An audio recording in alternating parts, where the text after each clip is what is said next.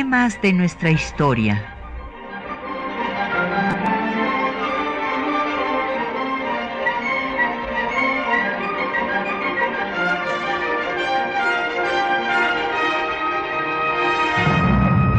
Un espacio que difunde el conocimiento del pasado para comprender nuestro presente. Programa a cargo de la maestra Patricia Galeana.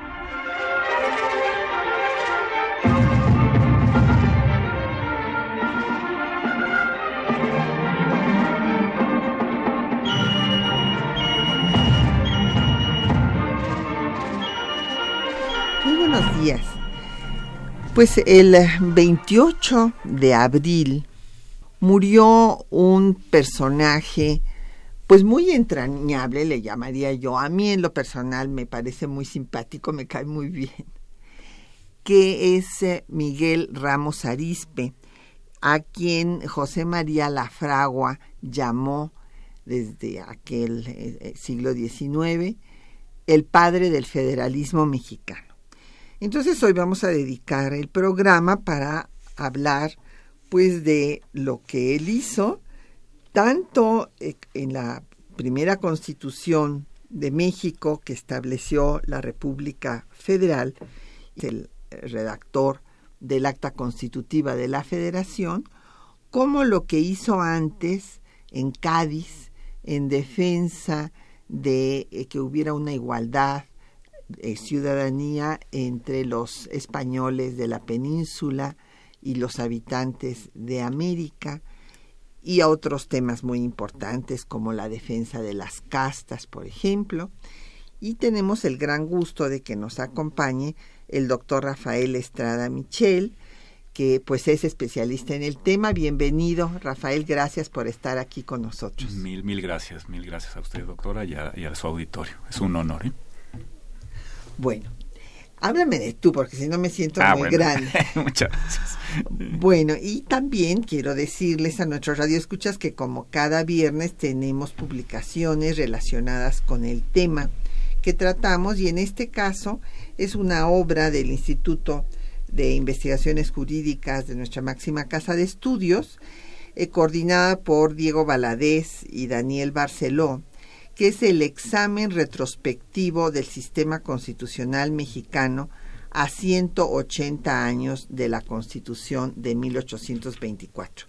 Es una obra colectiva, evidentemente, que trata toda la evolución del sistema federal desde 24 hasta la fecha y también del sistema republicano y representativo. Yo estoy segura que les va a interesar. Llámenos. Tenemos a su disposición el 55 36 89 89 una alada sin costo 01800 505 26 88, un correo de voz 56 23 32 81 y nos puede mandar también un correo electrónico a temas de nuestra historia arroba yahoo.com.mx nos puede mandar un Twitter a arroba temas historia o en Facebook estamos en temas de nuestra historia UNAM y el programa queda en línea durante una semana en el www.radio.unam.mx. Bueno, yo quisiera decirles que el doctor Rafael Estrada Michel eh, se formó primero como abogado en la Libre de Derecho, después hizo un diplomado en antropología en la ENA, se doctoró en, la, en Derecho en la Universidad de Salamanca, es, eh, ha sido maestro de diversas universidades, desde luego de la Libre de Derecho, es director del posgrado de la Universidad Panamericana y ha sido autor de 11 libros, además de pues muchos capítulos de libros, y entre ellos yo quisiera recordar Monarquía y Nación entre Cádiz y la Nueva España. Eh, debo decirles que el año pasado el gobierno de la Ciudad de México eh, le dio el reconocimiento Letras Vivas por sus aportaciones al conocimiento de la historia constitucional. Sí, mil gracias. Eh, también por eso. No, pues. Y vamos pues a hablar de este personaje que es además consentidísimo en Coahuila. Bueno, de hecho, Saltillo se llama Saltillo de Ramos Arispe, ese es su nombre completo, Así es que estos días eh, van a estar haciéndole muchísimos reconocimientos. De hecho, fue la Sociedad Coahuilense de Historiadores que vinieron a, que hiciéramos actividades conjuntas con el Instituto Nacional de Estudios Históricos de las Revoluciones de México. Y bueno, eh, también hay que decir que en cada población de Coahuila, de algún, hay una calle por lo menos que se llama Ramos Arispe, además de que el, la población donde nació eh, don Miguel, pues lleva el nombre de Ramos Arispe, era el Valle de San Nicolás y, ahora es eh, la ciudad conocida como Ramos Arispe. Bueno, pues él estudió primero la carrera clerical. Y es muy interesante ver cómo en eh, su trabajo eh, va a toparse ya con conflictos con el obispo Martín Porras, que era español y este y, que pues claramente, como decimos ahora, lo discriminaba por ser americano, ¿no? Entonces desde ahí empezó ya este estas eh, confrontaciones que después van a radicalizarse eh, cuando sea electo diputado a a las Cortes españolas y allá va a ser una defensa de los americanos y cabe destacar que él se va a radicalizar allá en Cádiz, porque originalmente él no se unió al movimiento de Hidalgo.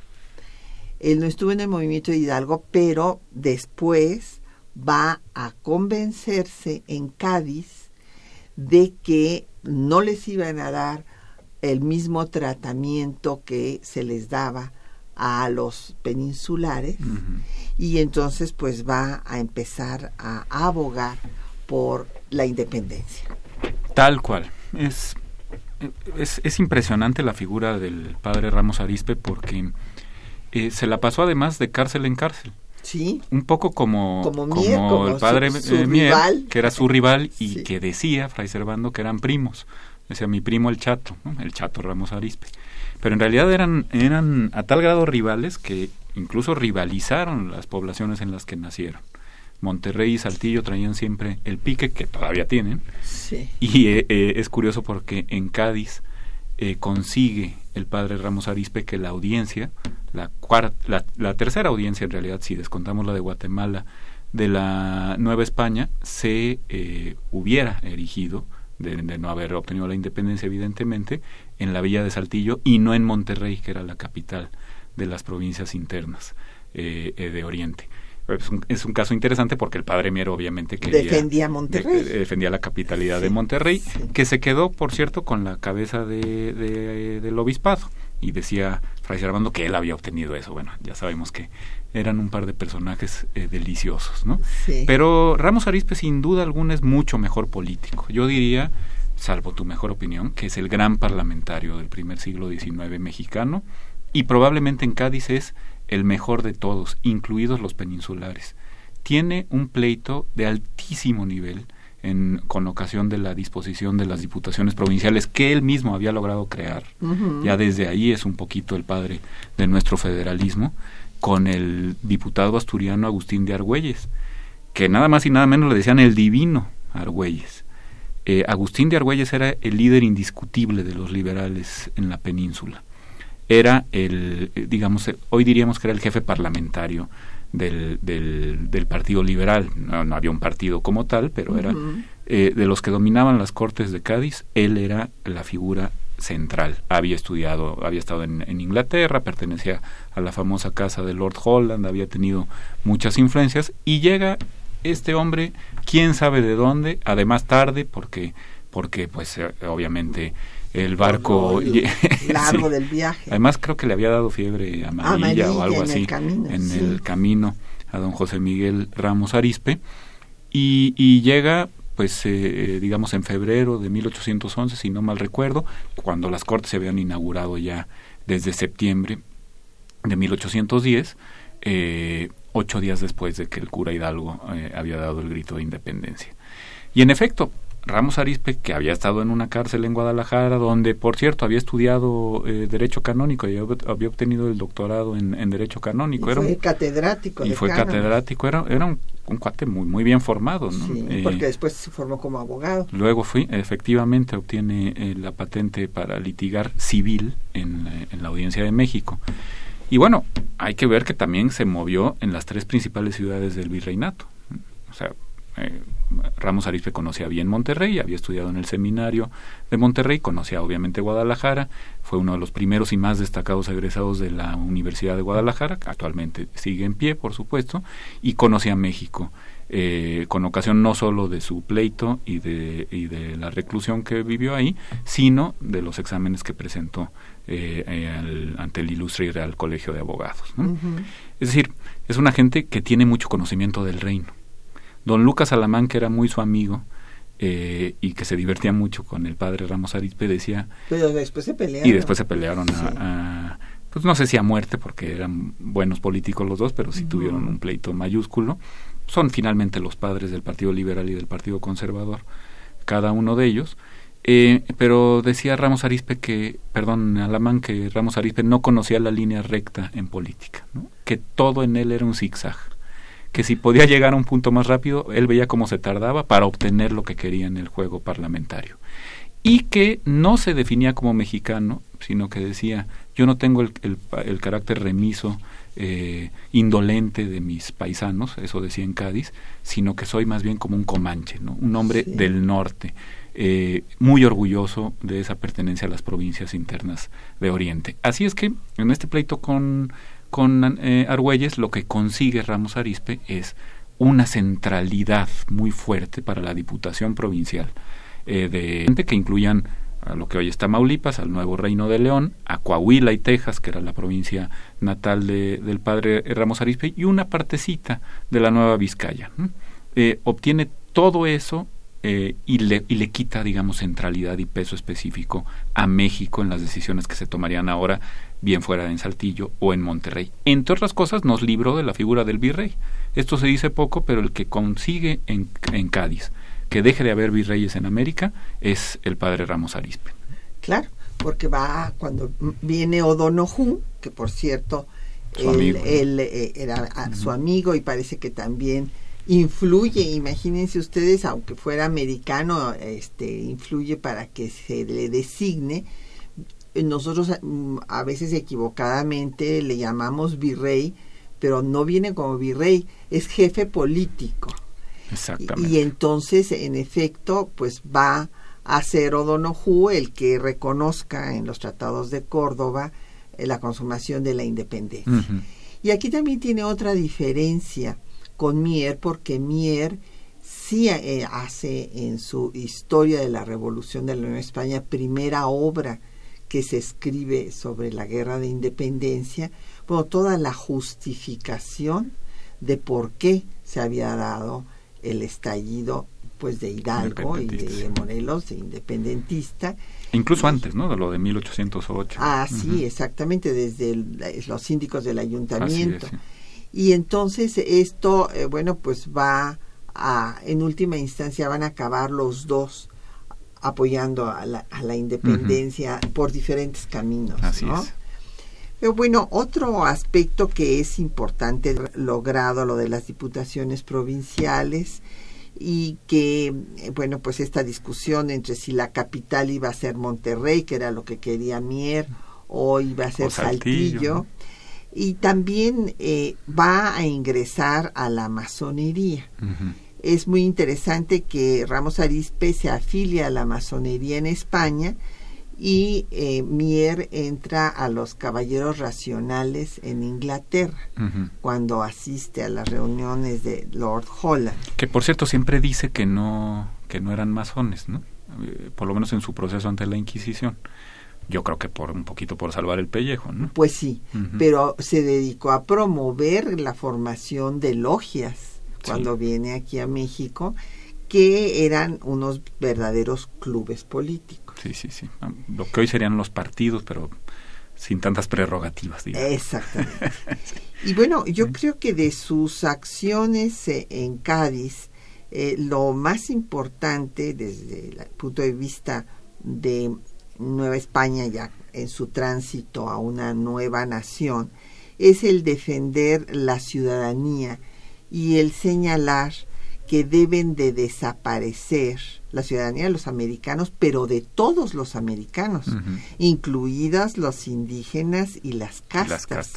Él dice, eh, y lo vamos a oír después en, en los textos que le seleccionamos, que deben desaparecer los odiosos nombres de gachupín, criollo, indio, mulato, coyote, etcétera. Y también señala que la nueva que América habla en general de América no puede ser eh, subalterna de la península. Así es. Y, y, lanza ahí la amenaza en este texto diciendo que pues ya se verá si eh, permanecen o no unidas las dos los, los reinos de América y los, los, de, la, península.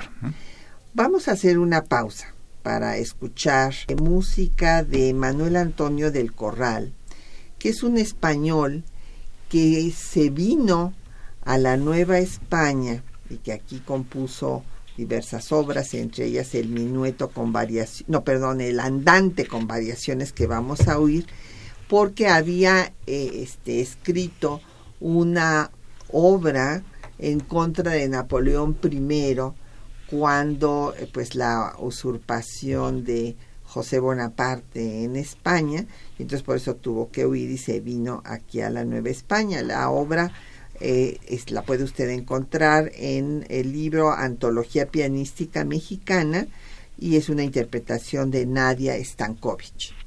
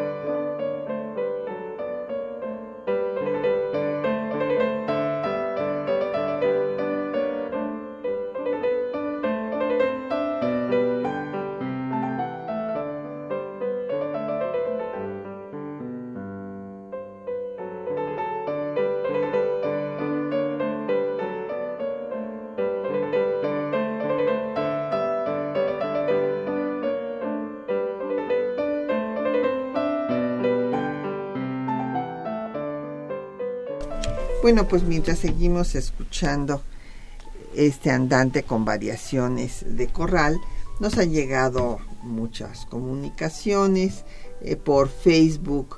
Consuelo Wisroil nos manda saludar, muchísimas gracias. También Martín Catalán de la Netzahualcoyotl. Eh, Graciela Molina Arteaga de Cuauhtémoc, también le mandamos un abrazo.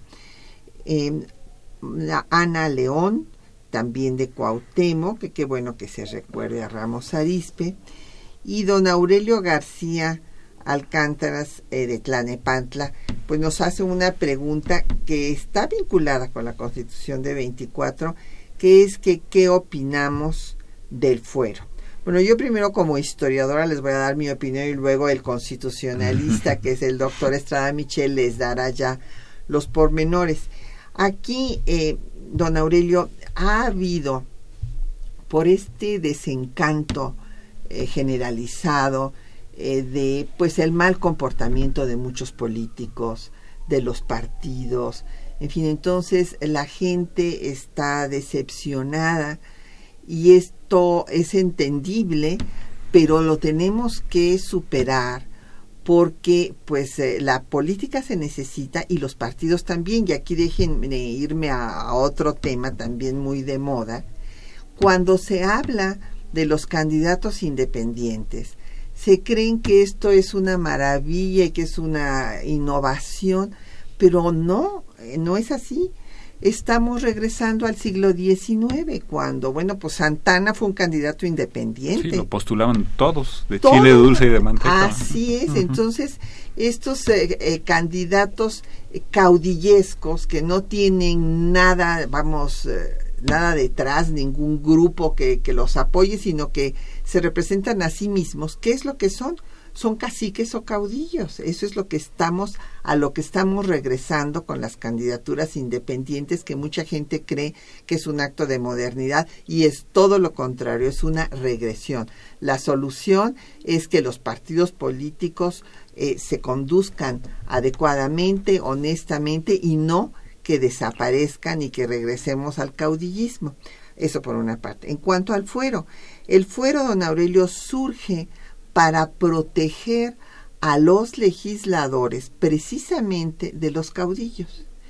Porque, pues usted imagínese a Santana, que era el líder del ejército, el que manejaba la tropa, pues este intimidaba, no, no podían atacarlo ningún legislador porque pues estaba jugando en muchos casos la cárcel o la vida o el exilio por lo menos.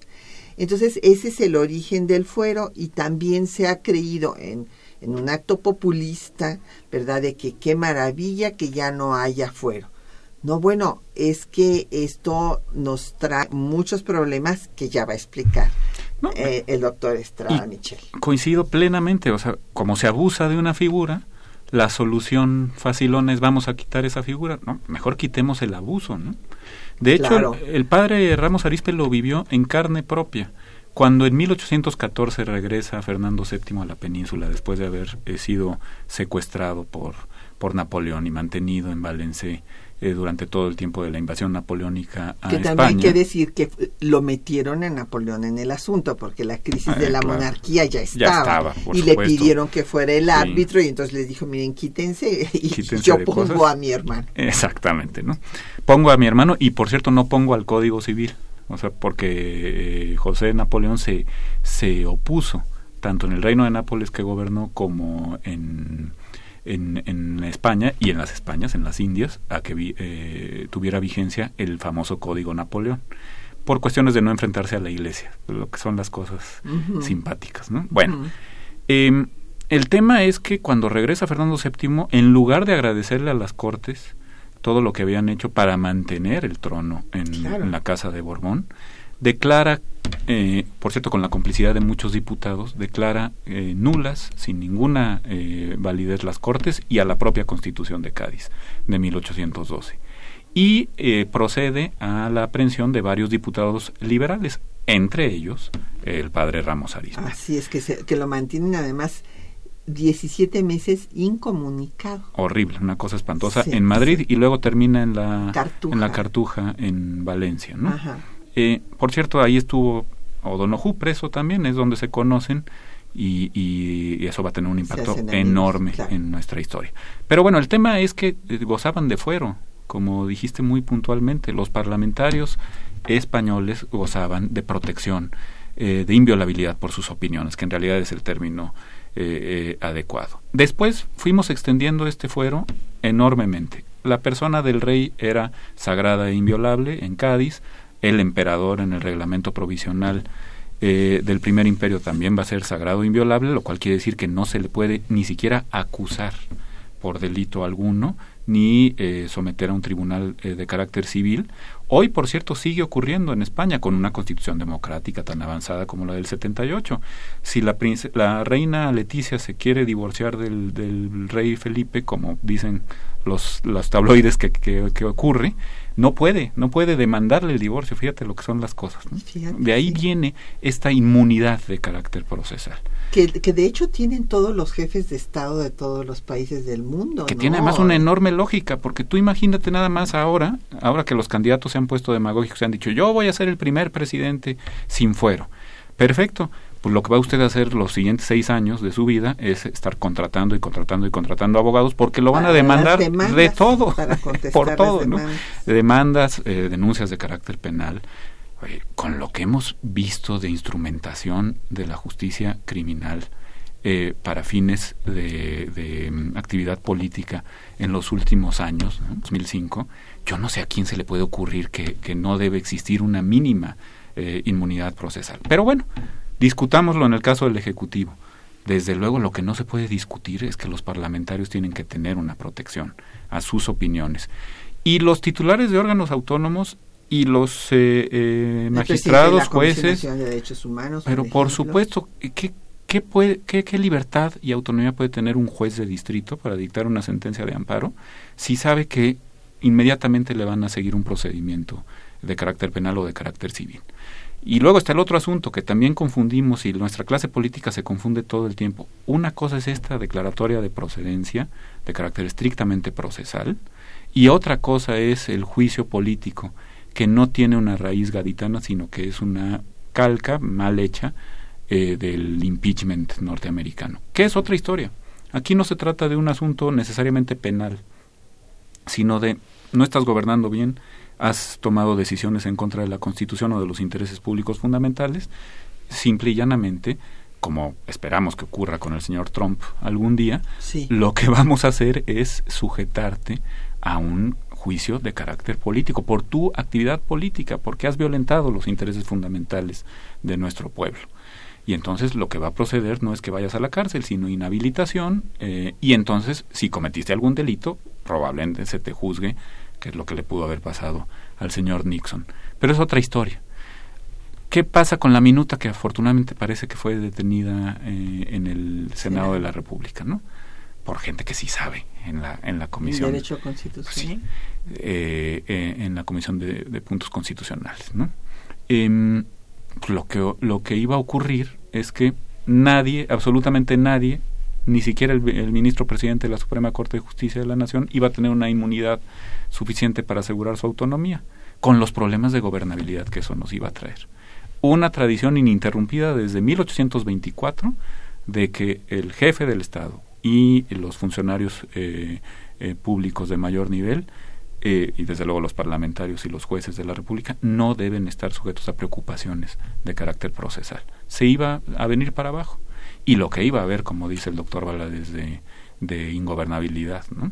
Pues sí. Ojalá que de veras se pare eso. Eh, esperamos, esperamos que sí, porque y es muy importante que todo el público, pues así como yo soy una neófita en cuestiones jurídicas, entienda, la, entienda la, la situación, porque ah, pues la gente lo celebró en la Cámara de Diputados por unanimidad se votó, pero no se tomaron en cuenta pues todas las razones históricas de por qué existe el fuero y eh, los, eh, las implicaciones de ingobernabilidad, en efecto, que traerían al país semejante semejante medida. Del otro lado es cierto que se ha abusado enormemente, ¿no? Claro.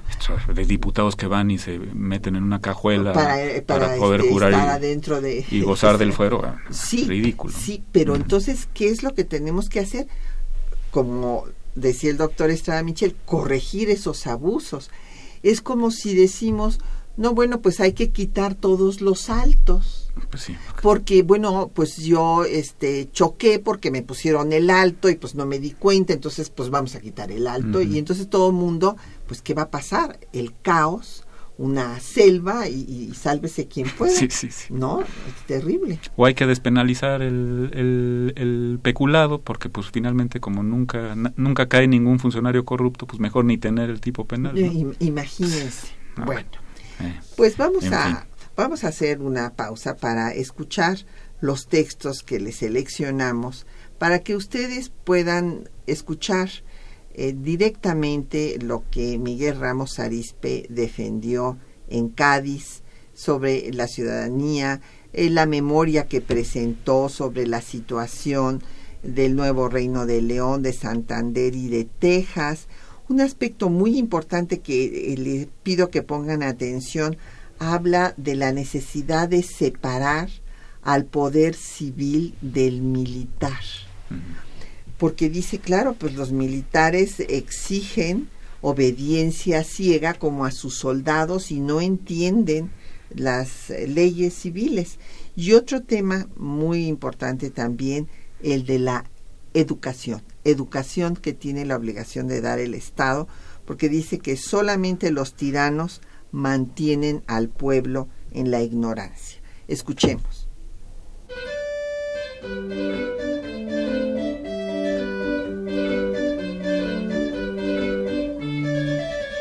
Durante su participación en las Cortes de Cádiz, Miguel Ramos Arispe pugnó por la igualdad ciudadana de los americanos el 5 de septiembre de 1811. Escuchemos. La desgraciada América del Norte se ha explicado como ha podido. Jamás se ha opuesto a favorecer a las castas. Quieren que se borren y proscriban para siempre de nuestros códigos y aun de nuestros papeles públicos los odiosos nombres gachupín, criollo, indio, mulato, coyote, etc., que en todos reine la fraternidad más íntima, que todos sean hombres buenos y capaces por la ley de todo derecho, ya que reportan toda carga sin más diferencia que la que induce la virtud y el merecimiento.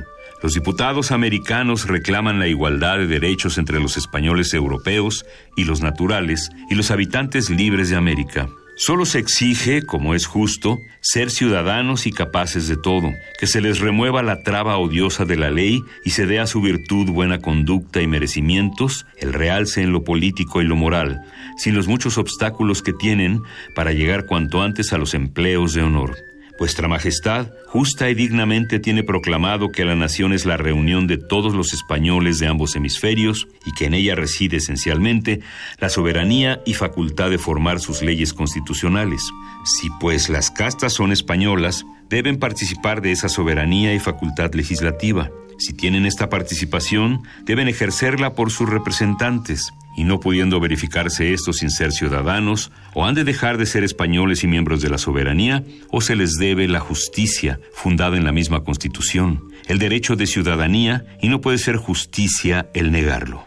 El primero de noviembre de 1811, Ramos Arispe presentó su memoria sobre el estado natural, político y civil de su provincia y las del nuevo Reino de León, Nuevo Santander y Texas, donde buscó dividir las provincias eternas en dos grandes bloques, las de Oriente y las de Occidente, para erigirlas en gobiernos autónomos, separando el gobierno militar del civil. Así como convengo en que en la Constitución no hay un artículo terminante en que se expresa la división de mandos militar y político, me creo con derecho a exigir de cuantos estén por principios en el espíritu de la Constitución la confesión de que semejante separación es en todo conforme a ese espíritu y sencilla inteligencia. Así lo indica la división de poderes. Lo persuade todo el título del gobierno de las provincias, puesto únicamente en manos del jefe político, y lo exige la extensión y la opulencia de la monarquía española para la conservación de su integridad, asequible según buena política, por semejante división.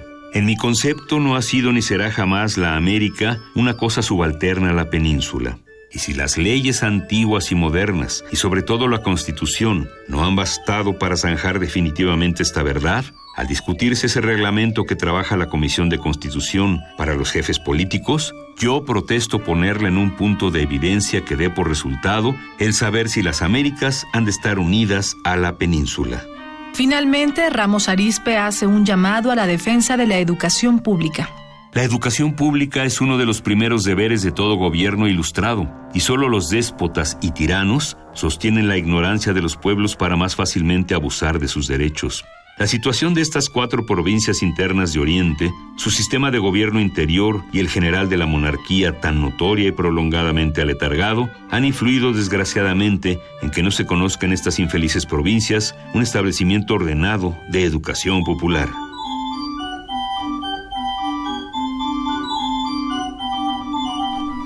Bueno, pues ahí tienen ustedes los textos de don Miguel Ramos Arispe que bueno, como estamos recordando, pues cuando él murió, antes de morir, eh, me parece que es muy importante esta reflexión que nos dejó. Mucho está hecho, pero es más difícil lo que resta hacer.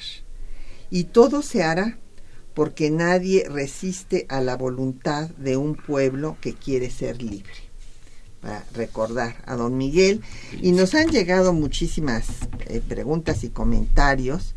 Rafa, mira, eh, Javier Guerra, de la Benito Juárez, dice que cuál es el origen de las ideas federales y de dónde las tomó el padre eh, Ramos Arispe. Bueno, yo quisiera recordar primero, y porque esos son unos argumentos y la gran disputa que tiene el constituyente de 24 con Fray Servando Teresa de Mier, es que él, viviendo en el norte del país, dice que las distancias son muy grandes del centro y que por esto se necesita la autonomía de estas regiones para que puedan resolver sus asuntos administrativos en forma eficiente. Yo creo que de ahí viene y después, claro, él eh, este, está escrito en, eh, en su proyecto de acta constitutiva de la Federación que se toma en cuenta también el ejemplo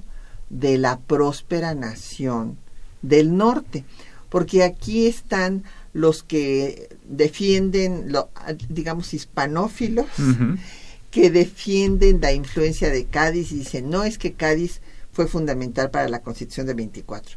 Bueno, pues, pues en el tema de las diputaciones provinciales. Pero era centralista, claro.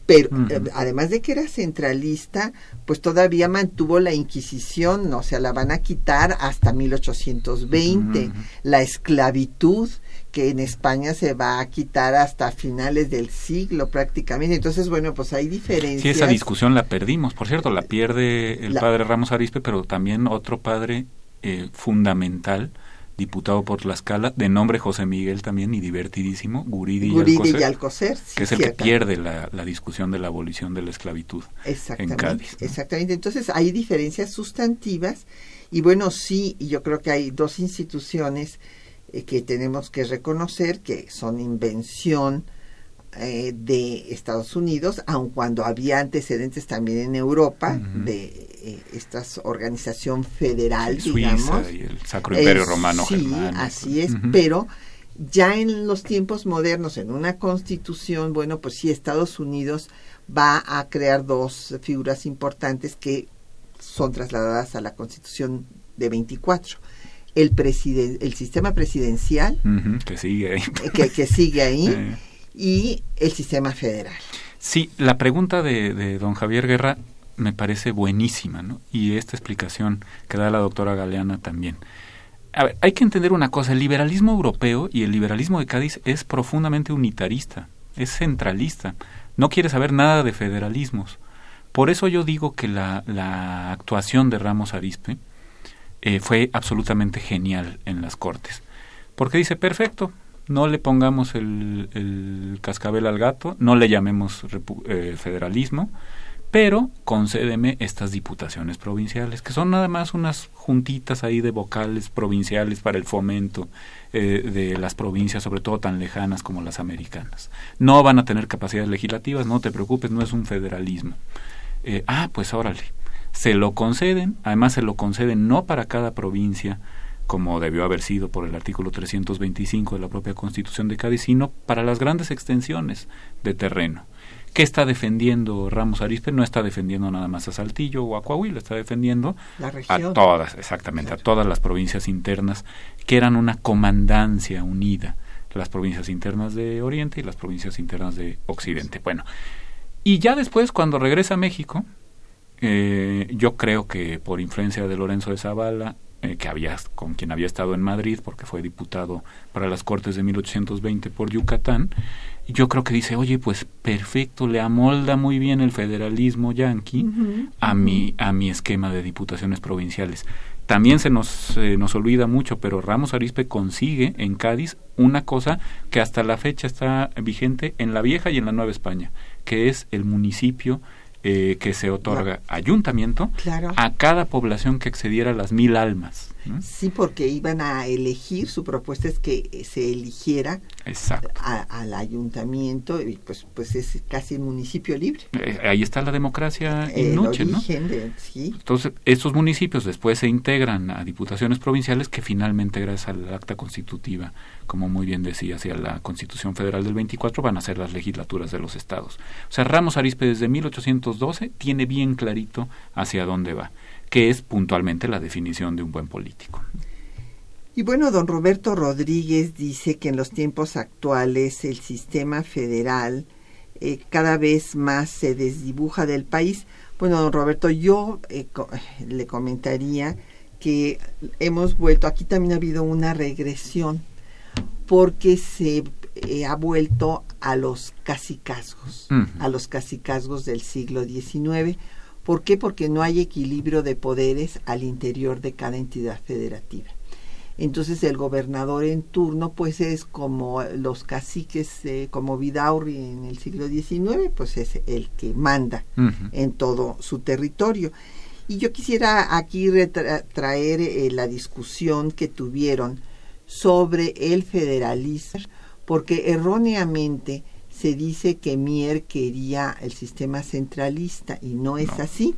En primer lugar, ya se había firmado el acta constitutiva de la federación, ya porque se habían separado entidades federativas, hay que recordar, a la caída del imperio. Y entonces los dos, tanto Mier como Ramos Arispe, estaban luchando por la unión, por la unidad, para que no se desintegrara el país y los dos con el tema de la unidad decían que si se establecía Ramos Arispe que si se establecía el régimen federal la unidad se conservaba porque entonces pues esta autonomía regional se conseguía y que de otra forma pues se separarían. Y Mier decía exactamente lo contrario que no debería de darse un sistema federalista como el de Estados Unidos porque hace todo en sus profecías este discurso famosísimo hace una comparación entre pues las diferencias que hay de Estados Unidos y de México, que allá eran 13 colonias que se unieron para independizarse, pero que aquí era una unidad y que si se, pasaba tan abruptamente a un régimen de estados soberanos y se oponía al concepto de que los estados eran soberanos porque decía que la soberana nada más era la nación y no los estados que entonces se iban a independizar. Y bueno, finalmente yo para concluir la idea, eh, creo que si bien en el papel ganó Ramos Arispe y se estableció un régimen federal al estilo de Estados Unidos, en la práctica después lo que vamos a tener es un federalismo centralizado como lo que quiso Mier, sobre todo a partir del triunfo de la República, en donde por razones de reconstruir al país, por lo que se quiera, se dio una centralización de la toma de decisión. Sí, definitivamente. Eh, los dos, digamos que tenían razón. Sí, cada eh, uno desde su perspectiva. Cada uno desde su perspectiva. El padre Mier eh, dice, Fray Servando dice en el discurso de las profecías, lo que va a acabar pasando si le llaman soberanas a las provincias son dos cosas, o la desintegración o la simulación. De todo Guatemala, Después se, va, Se, va a Texas, lo cual le dolió horriblemente a Ramos Arispe, la guerra de Texas. Y después viene la usurpación del 48, ¿no? de la guerra del 47 y el Tratado de Guadalupe Hidalgo. Bueno, tenía razón, sí, pero ¿qué hubiera pasado si no se establece un modelo federal que le hubiera, digamos, dorado la píldora y hablado bonito al oído a provincias levantiscas como Zacatecas, como Jalisco, como Yucatán, pues el modelo hubiera sido el de las provincias desunidas de Centroamérica. Eh, y a las pruebas me remito. ¿Qué tenemos hoy en el Reino de Guatemala? Pues tenemos cinco repúblicas, cada una independiente, y tenemos un Estado federado a la Unión Mexicana. O sea, la desintegración total por la aplicación irrestricta de un modelo unitarista como el de la Constitución de Cádiz. Y en cambio Ramos Arispe salvó para el país. Nunca nos echamos porra a los mexicanos, pero eh, eh, eh, realmente es una obra magnífica, constitucionalmente hablando. Salvó la unidad del país con un esquema federal que solo aparentemente podría habernos llevado a la desintegración total y no, no, estaríamos hablando aquí. Yo tendría que tener un pasaporte michoacano para poder estar expresando aquí en la Ciudad de México. Eh, pudo haber pasado, le pasó a los ticos y a los nicaragüenses. Así es, eh, así es. Pues eh, nos llegó otro comentario, don José Guadalupe Medina, de la Netzahualcoyot. Dice que, que cuál fue la ah, función que tuvo Ramos Arispe en el gobierno de Guadalupe Victoria ¿Y cuáles fueron sus resultados? Pues fue ministro de instrucción y de negocios eclesiásticos e instrucción pública y pues yo creo que su saldo fue positivo. A ver, ahorita el doctor Estrada Michel nos hará su comentario. y ahí hubo un choque, ahí fue donde chocó con Alamán, que finalmente Alamán renunció. Al gabinete del presidente Victoria. Así es. Es quizá la primera gran crisis de, de, de, gobierno que hemos tenido, ¿no? Eh, sin contar obviamente las del primer imperio, ¿no? Sí. Eh, la primera gran crisis de pleito entre ministros. Decía Fray Servando, que no estaba ni con uno ni con otro, que el problema en el gabinete de Victoria era el Godoy, eh, es decir, el privado del presidente Victoria, que era el secretario de Hacienda, eh, eh, de Esteban. Y quizá tenía alguna razón, porque Esteban influía excesivamente en, en Victoria. Termina dándose cuenta Ramos Arizpe de eso porque renuncia dos años antes de que termine el primer gobierno republicano del país a su cartera. Pero bueno, sea de ello lo que fuere, sí fue en efecto un buen ministro, eh, sabía del asunto de educación, sabía obviamente de negocios eclesiásticos, sabía de justicia por este doctorado que tenía en ambos derechos, y tan fue un buen ministro que su, su, su primo, eh, eh, el padre Mier, cuando de manera muy vaciada, ¿no? se dedica a llamar a todos a su extrema unción porque ya se va a morir y el presidente Victoria le ha concedido morir en Palacio Nacional y dice, el ministro eh, Ramos Arispe, mi primo el Chato, me va a dar los altos óleos y, sale en una carroza a convocar a todo el pueblo eh, ahí del centro de la ciudad para despedirse, ¿no? Eh, le decían el abuelo de la patria, decía Reyes, tampoco era tan grande, pero, no, pero bueno, de esta gente que decide morirse y, lo hace todo de manera muy teatral. Pues sí, en efecto, los últimos auxilios espirituales se los dio el ministro Ramos Arispe. que va a morir a los 68 años. Eh, eh, Ramos Sí, y en, el año de, la, de las bases orgánicas del 43, habiendo sido electo diputado eh, para el Congreso Constituyente, ya no llega a eso. Ya no. Texas todavía no se había anexado a los Estados Unidos, porque eh, es canónigo de la, de la Catedral de Puebla, donde se encontró con uno de sus viejos enemigos y rivales en las Cortes de Cádiz, que era el padre Joaquín Martínez, Pérez Martínez, que había obtenido, gracias a que traicionó a los liberales cuando regresó Fernando VII, eh, había obtenido la silla de prebendado y de obispo de la Catedral de Puebla, ¿no? el famoso Pérez de la Puebla, el obispo de Puebla que va a firmar el acta de independencia en 1821. Pues vamos a hacer otra pausa para escuchar música de aquellos tiempos. Ahora vamos a escuchar a un compositor mexicano, José Manuel Aldana, con el minueto eh, y variaciones, interpretado por Nadia Stankovic.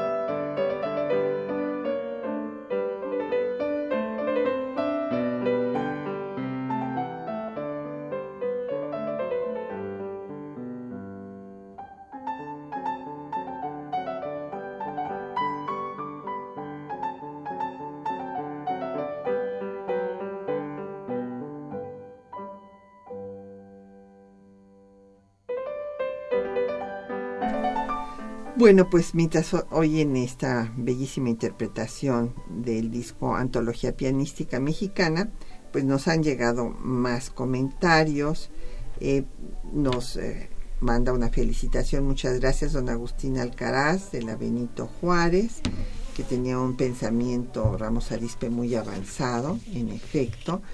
eh, don León David Casas Romero de la Venustiano Carranza, dice que murió muy joven. Bueno, para nuestro tiempo, don León, para aquel tiempo no era tan joven. Ya era un hombre mayor. Sí, ya era un hombre mayor y que de qué murió, pues eh, se diagnosticó que murió de gangrena seca, que les confieso que no sé cómo se puede llamar esa enfermedad. Es una cosa horrible. En nuestro tiempo presente, sí, qué horror. Suena muy feo. Don Efrén Martínez de la Gustavo Amadero dice que en qué consistió eh, la unión de Ramos Arispe a la masonería. Bueno, acuérdese usted, eh, don Efren, que la masonería surge primero en Inglaterra. Son eh, sociedades secretas que surgen con la idea de guardar los secretos de los ah, arquitectos y artesanos que construyeron las catedrales góticas, ese es su origen. Y después se convierten en agrupaciones políticas, aun cuando en realidad la masonería dice que no se deben tratar temas ni religiosos ni políticos en el seno de estas fraternidades eh, de cooperación entre todos sus miembros. ¿Y qué significa logia? Bueno, pues son diferentes agrupaciones. Por ejemplo, aquí en México teníamos las logias más fuertes, fueron la yorquina y la escocesa y eh, la yorquina pues eh, tuvo su origen primero en la ciudad de York, en Inglaterra, luego de Nueva York le dieron la cédula, digamos, de eh, formar parte a, los yorquinos mexicanos de esa misma logia por intermediación del embajador de Estados Unidos, Joel Robert Poinsett. Estos yorquinos eran liberales y federalistas en términos generales, y la otra logia que eh, fue anterior, la escocesa, era en donde había más moderados y centralistas. En términos generales, esas y eh, fueron las dos logias que se convirtieron en rivales políticos. Así es, tal cual. En clubes políticos y luego pues los partidos, digamos, históricamente diferenciables. En que llegaron a enfrentarse terriblemente, por ejemplo, en la sucesión presidencial de Guadalupe Victoria, que desconocieron a Gómez Pedraza, a los yorquinos, y entonces eh, impusieron a Guerrero, Guerrero y, bueno pues fue terminó muy mal eso con el, fusilamiento la traición y el fusilamiento al la, presidente la traición de Anastasio Bustamante y bueno pues la ejecución de Guerrero. Don Jorge María Guzmán eh, dice que pues eh, la masonería que cuál es la situación de la masonería actualmente en México eh, pues está resurgiendo, don Jorge, déjeme decir, ¿Ah, está resurgiendo. Eh, como me tocó este recorrer eh, los estados de la República el año pasado con motivo del centenario de la Constitución, en muchos lugares me encontré con logias masónicas con muchos jóvenes. Ah, Así es que hay un resurgimiento de la masonería. Y también don Jorge nos dice que lo que pasa es que la gente no sabe historia y que por eso es que hay estas regresiones. Tiene usted razón, don Jorge por eso tenemos que empeñarnos en difundir la perspectiva histórica, qué importante es de ver. La historia. Y bueno, pues don Agustín Mondragón dice que pues se corrompió el fuero, pues sí, en efecto, y se abusó de, esta figura. Como tantas otras cosas, como del federalismo también, ¿no? Lo que decía la doctora Galeana es cierto. Como se terminó en una infeudación y luego los señores gobernadores se volvieron auténticos señores feudales, bueno, entonces ahora acabemos con el federalismo. Pues no, tampoco es la solución. Eh, sea un país tan grande como este, con una tradición federal tan consolidada. Ahora vámonos todo para atrás. Ya tenemos un código nacional de procedimientos penales algunos candidatos a la presidencia están planteando que exista un solo código de, de no de procedimiento sino penal, es decir, de, delitos en todo el país. Bueno, al rato las legislaturas locales no van a tener nada que hacer. Ya el deporte está federalizado, que es tanto como decir centralizado. Las, las diversiones en parques públicos, todo va a terminar siendo competencia federal. Eh, ocurrió cuando los, las juntas locales del, de los institutos electorales. No, es que el gobernador los nombra pone ahí a sus a sus eh, favoritos y a sus cuates. Entonces lo que vamos a hacer es que los nombre ahora el Instituto Nacional Electoral. Bueno, si el gobernador se excede en sus atribuciones y, y nombra a los integrantes de la Junta Local, somételo a proceso, castígalo, pero no obtengas una regresión centralista nada más porque no puedes acabar con una situación de facto tan deplorable como esa influencia, ¿no? No, aquí todo preferimos una, una solución supuestamente radical que lo único que hace es alejarnos del ideario federalista. Y aguas, porque eso, eh, la federación parece no funcionar, pero desde luego, no sé si sea tu opinión, pero yo creo que sí, desde lo que sí funciona es para que las presiones de las ollas express locales encuentren digamos, salida, ahí mismo. ¿no? Claro. Que eso Ramos Arispe lo vio con mucha claridad. No, bueno, y de lo que se trata es de que eh, haya pesos y contrapesos internos, que realmente hay una verdadera división de poderes en los estados y entonces que funcione un sistema federal y como tú dices, y no que haya una regresión al centralismo. Por supuesto. ¿no? Sí, bueno, aquí don Jesús Ríos nos hace un comentario muy importante porque dice que en última instancia este pues le quisieron ganar eh, la jugada a uno de los candidatos con esto del fuero pero luego me decía el doctor Estrada Michel pero que finalmente lo que van a hacer es quitarle el fuero en caso de que se apruebe se apruebe esto si se aprueba. Yo si fuera el candidato si yo fuera el candidato puntero eh, eh, en las encuestas tendría los pelos de punta porque lo que va a acabar pasando pues es lo que ya dijimos ¿no? va a estar sometido a uno y a otro proceso demandas permanentes eh, judicial ¿no? permanentemente bueno y para pues concluir este programa de recordación a Miguel Ramos Arispe hay que recordar pues que después de que fue ministro de Victoria tuvo otros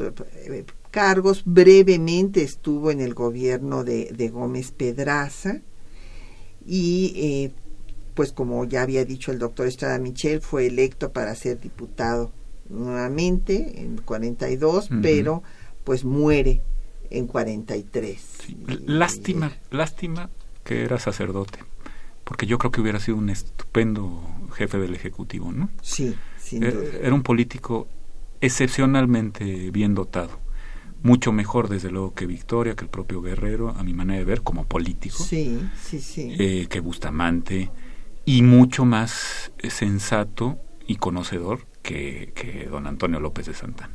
En una de esas nos hubiera librado de, de los gobiernos, muchos de ellos nefastos, impresentables de, del general Santana. ¿no? Sí, bueno, uh -huh. que era un aventurero realmente que gobernaba sí. sin ninguna ideología, sin ningunos principios. Talentoso, pero... Sí, bueno, que era carismático, hay carismático, que reconocerlo, pues la tropa lo quería y uh -huh. entonces por eso es que Alamán lo llama la última vez porque lo considera un mal necesario para pacificar al país antes Así. de establecer una monarquía, que es en lo último que, la última solución que pero, pensó Alamán eh, en el ya, ya periodo final, antes de morir. Lo que pasa es que también se muere y deja todo en manos de Santana. Pues sí, deja sin brújula Santana, sí. que uh -huh. quiso, eh, pensó coronarse Antonio I. Sí, qué cosa. Le mandó sus eh, preguntar a, uh -huh. a, Napoleón III que cómo le había sí, hecho. Le, el 18 brumario de, de, don Antonio López. Él también quería aquí. Ah, una no. cosa que dijiste hace rato y que es importantísima es esta separación de lo militar y de lo sí, político. Y Ramos Arispe lo tiene clarito desde Cádiz.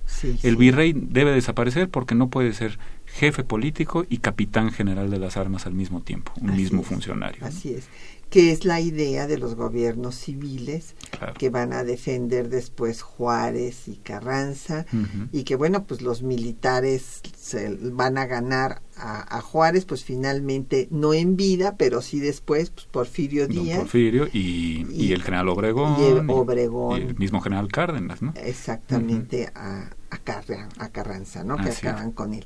Y bueno, pues hay que recordar para que eh, lo, lo, vayan a visitar, hay una estatua a Miguel Ramos Arispe que fue inaugurada en 1897 en Paseo de la Reforma, en es, esquina con Insurgentes. Así es que pues vamos. Ahí está el chato. Ahí está el que tenía unos ojos negros muy bonitos, ¿eh? muy muy vivos. Sí, sí, sí, muy simpático. Eh, bueno, pues ya nos tenemos que ir. Le agradecemos al doctor Estrada Michel que haya venido a compartir eh, sus conocimientos y su tiempo con nosotros. Y a nuestros compañeros que hacen posible el programa, Juan Stack y María Sandoval en la lectura de los textos, Socorro Montes en el control de audio, Quetzalín Becerril en la producción, Erlinda Franco con el apoyo de don Felipe Guerra en los teléfonos y Patricia Galeana se despide de ustedes hasta dentro de ocho días.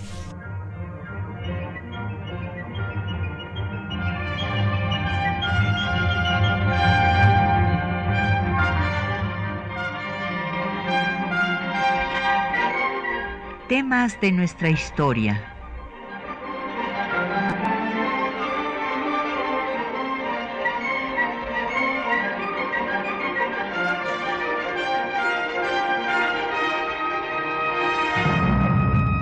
espacio que difunde el conocimiento del pasado para comprender nuestro presente. Programa a cargo de la maestra Patricia Galeana.